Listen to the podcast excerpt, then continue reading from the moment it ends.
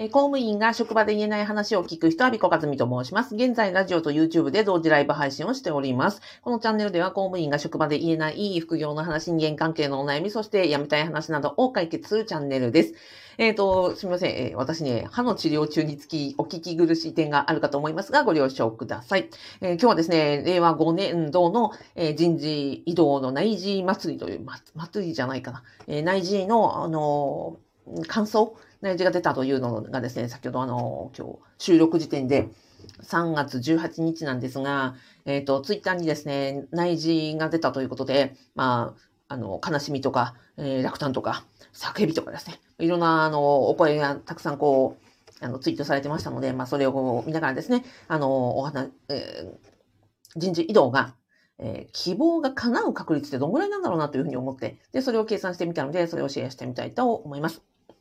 で、これはそのツイートを拝見していてというのもありますし、あとは、うんと、私がね、今まで、公務員が職場で言えない、話を聞く人として、まあ、4年間活動をしてきているわけなんですが、この中で、まあ、講座とか、うんと、オンラインセミナーとかコミュニティとか、えーオンラインスクールとかやってまして、で、今まで約ですね、3700人以上の方の、まあ、お悩みとか、うんと、なんですか、お話を伺っているのので、まあ、そのね、集大成として、こういうところかなというお話をができたらと思います。はい。ですので、あ、まずは、そうですね、えっ、と、内示によって、あの、ご栄転決まった方、本当におめでとうございます。はい。えっ、と、ぜひね、本当に、あの、い移動する方もしない方もそうなんですけど、やっぱり引き継ぎとか、環境の変化とか、あの、自分が移動しなくてもね、あの、体調、やっぱり激務なことには変わりがないので、年度末、そして年度明け、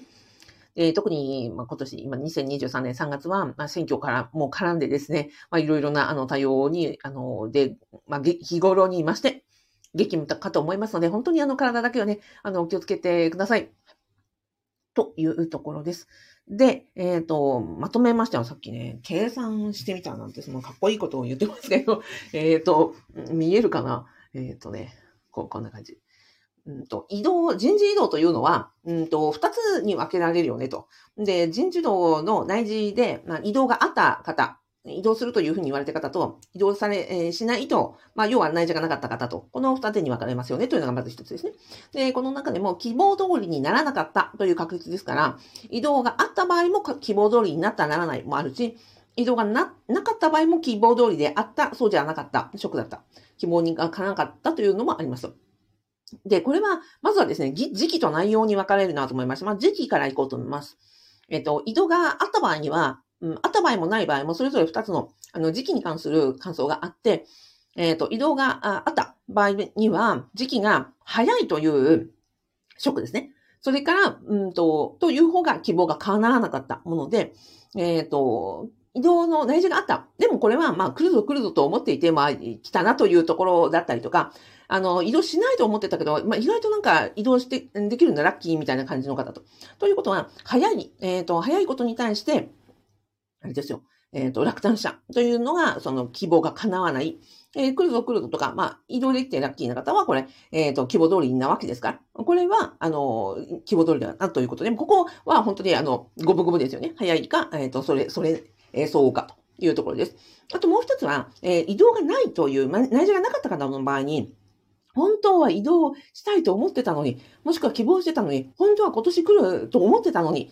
えー来るぞ来るぞと思ってたのに来なかったわけですから、これは遅いわけですよね。えーもう今年もうここを脱出したかったのに、というので、何もなかったところで、まあ、ショックを受ける。もしくは、まあ、ないなと思ってたけど、まあまあ、なかったなというところで、予想通り。こちらも、移動が、の、内示がなかった場合にも、えっ、と、期待してた方と、期待通りだった方と、あ期待してたんだけど来なかった方と、えー予想通りだった方、この2択に分かれるので、こちらもまあ、五分五分かなと。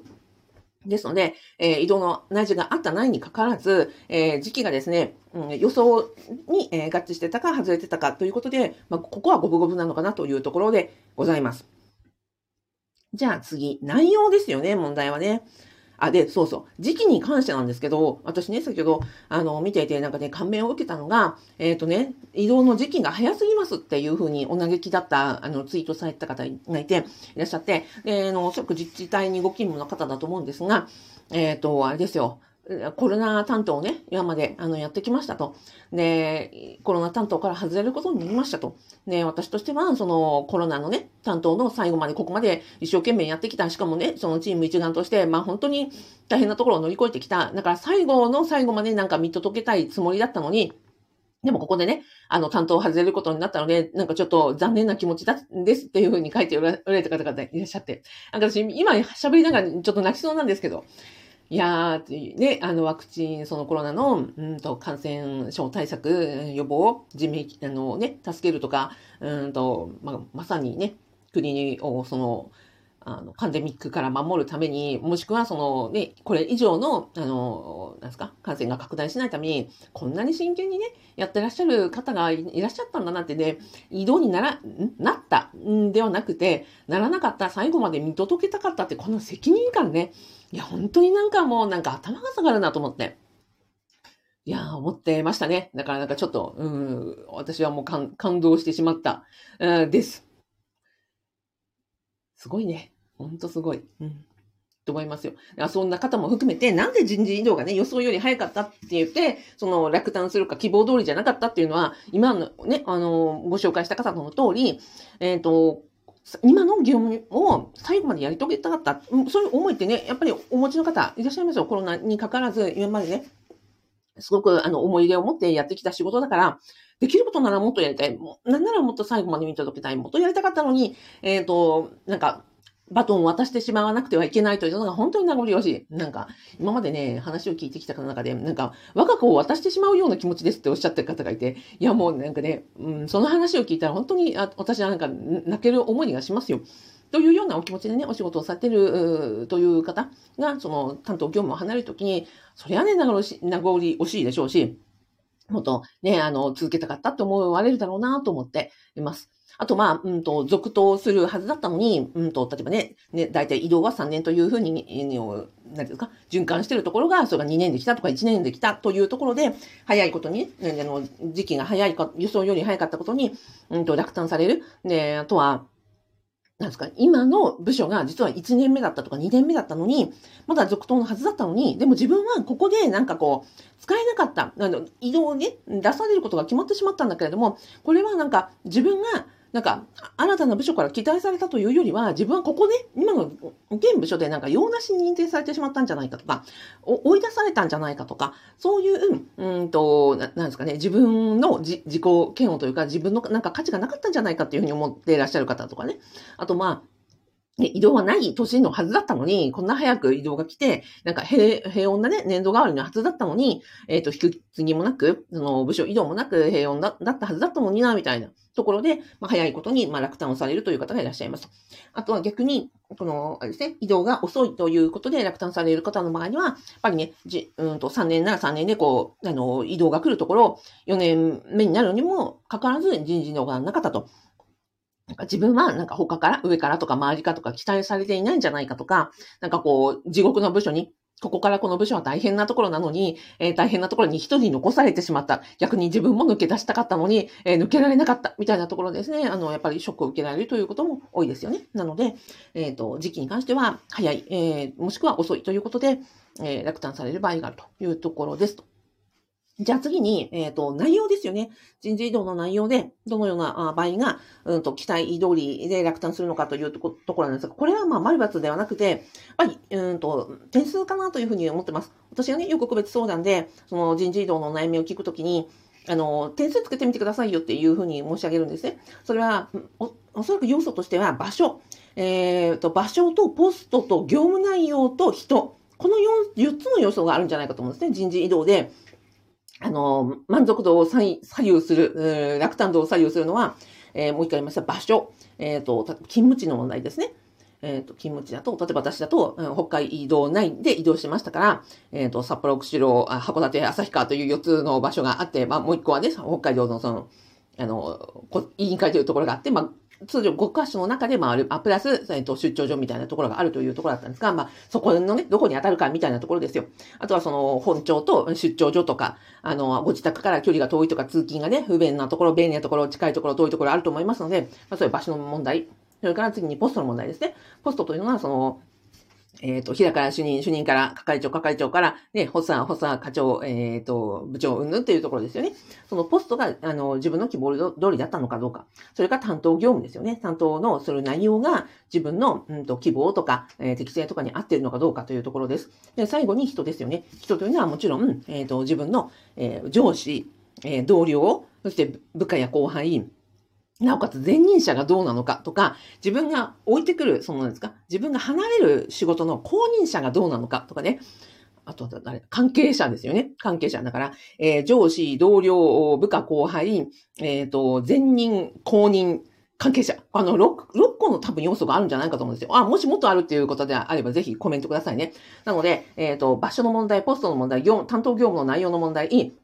そう、人間関係の問題で、人間関係には6種類あるんじゃないかと。で、これを、例えば場所、業務、ポストに人の4つの要素を25点満点でどのぐらいの点数なのかというのを自己採点していただいて、この4つの要素ですから 25×4 で100点満点に達した場合にはどのぐらいの点数になるのかなというふうに考えられたらいかがかなと思います。なので、まあ、うんと、例えば場所は自分の希望通りだったから、まあ、25点、えー、業務内容は25点満点であれば、まあ、半分は、えっ、ー、と、まあ、希望通りだけど、半分ぐらいかなってなれば、例えば12点とか。ポストは、うんと、まあ、おおむね、えっ、ー、と、希望100%じゃないけど、まあ、25点満点であれば20、うん、20点ぐらいもら、あの、つくかなとか。人間関係は、えっ、ー、と、さっきの要素ですね。えっ、と、上司、同僚、部下、えー、前任公認、関係者となると、うん、この6つの要素だと、まあ、二つ、二つはちょっとハテナだけれども、えっ、ー、と、他は満足できそうだから、えー、20点、まあ、10、15点ぐらいかなとかね。っていうふうに足していくと、数値化できるわけですよね。だから、もやっと人事異動が、えっ、ー、と、なんかもう、ショックとか落胆とか、もう、どうしようとか、やだなとかもいうがっかりとかですね。まあ、いろんなやっぱり感情湧きますよね。でもその感情だけを見ているよりは、えっ、ー、と、こうやってね、なんか分類してみたりとか、数値化すると、じゃあ自分が今回どこがあの不満だったのか、えー、どこに満足がいかなかったのかというのを明確化できたりとか、数値化できたりとか、まあ、過去の移動の時にね、あの、過去の移動と、も、の登記を振り返って、えー、数値化したりとか比較することによって、まあ、客観的にね、今回のその内示とか、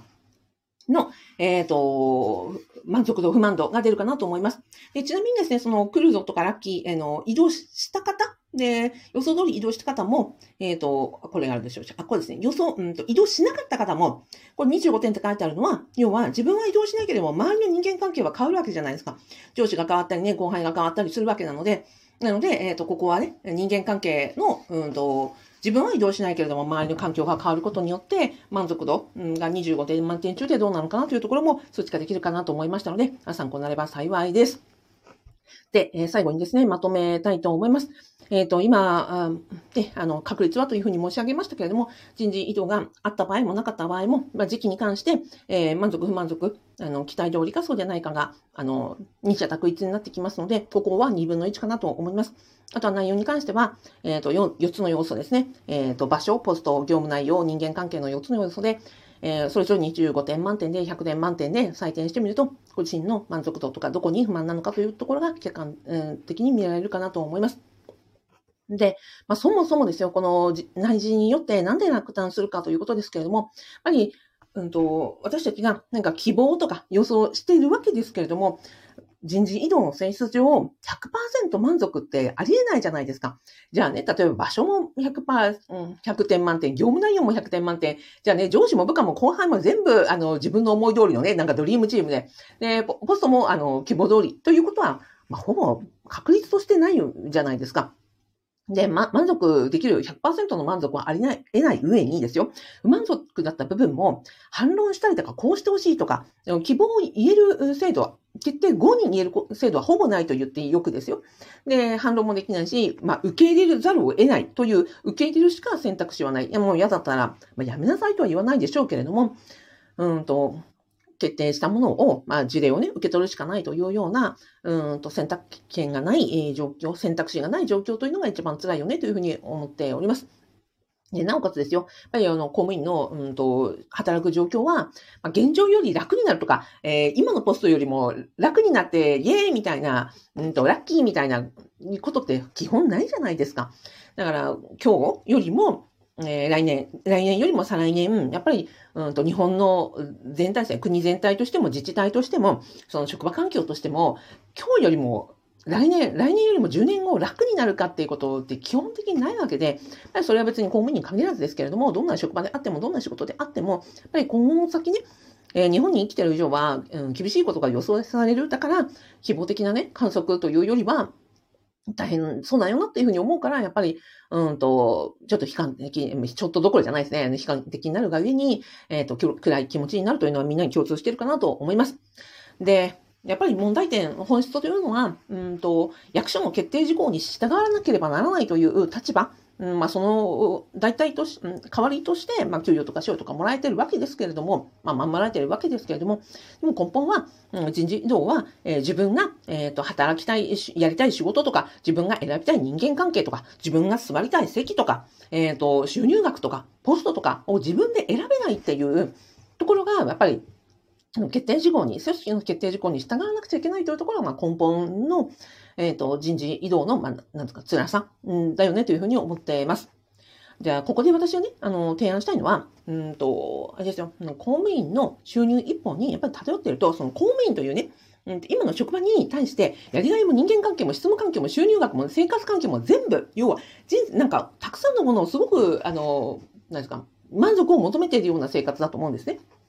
で、私が、えっ、ー、と、現職時代にやってきたことは何だったのかというと、その、副業によって、あの、公務員一本の収入源だけじゃなくて、やりがいとか人間関係とか、働く環境とか、そういうのを、えっ、ー、と、分散させようと。例えば、食事であっても同じだと思うんですよ。えっ、ー、と、例えばご飯があって、お味噌汁があって、おかずがあって、なんか小鉢があって、みたいなので、まあ、ご飯を食べるわけじゃないですか。ご飯一杯で、すべての栄養素が満たされれば、それはいいですよ。だけど、ご飯はご飯で、えっ、ー、と、何ですかその、何でもかんでも入ってるものって、例えば、マルチビタミンだったりとか、なんかこう、宇宙食みたいなものだったりとかね、まあ、宇宙食もすごい発展してるみたいですけども、例えば、その完全食品、えっ、ー、と、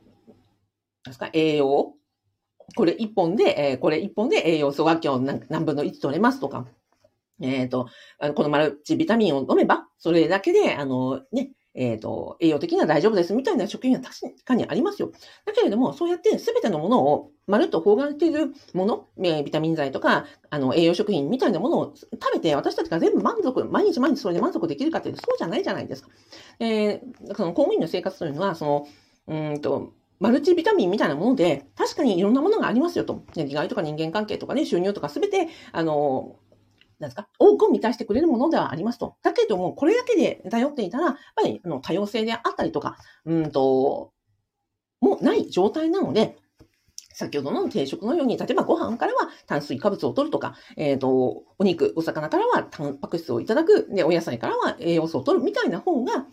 一つに、えっ、ー、と、多くを求めない方が多様性があるし、いろんな、その今後の、えー、人生100年時代の生活スタイルにえー、対応できたりとか、ま、何よりも自分で選べますよね。自分は例えば、うんと、こっちを食べよう、ご飯を食べよう、パンを食べよう、麺を食べよう、炭水化物を取るんだったら、自分が食べたいものを選べるっていう生活になっていく。まあ、ちょすごい抽象的になっちゃったんで伝わってるかちょっとわかりませんけれども、要は、えー、公務員ではないところの選択肢から、でも、えっ、ー、と、やりがい、人間関係、質問環境、えー、収入額、あとは生活環境なんかも選べるあの、選択肢はあるんだということは私は実はずっとお伝えしたくって、で、それをですね、あの、やってるのが、かずみの副業不動産ゼミでございます。で、ここにね、あの、入ってる皆さんは、さっきね、統計取ってたら20代からの60代までいらっしゃいました。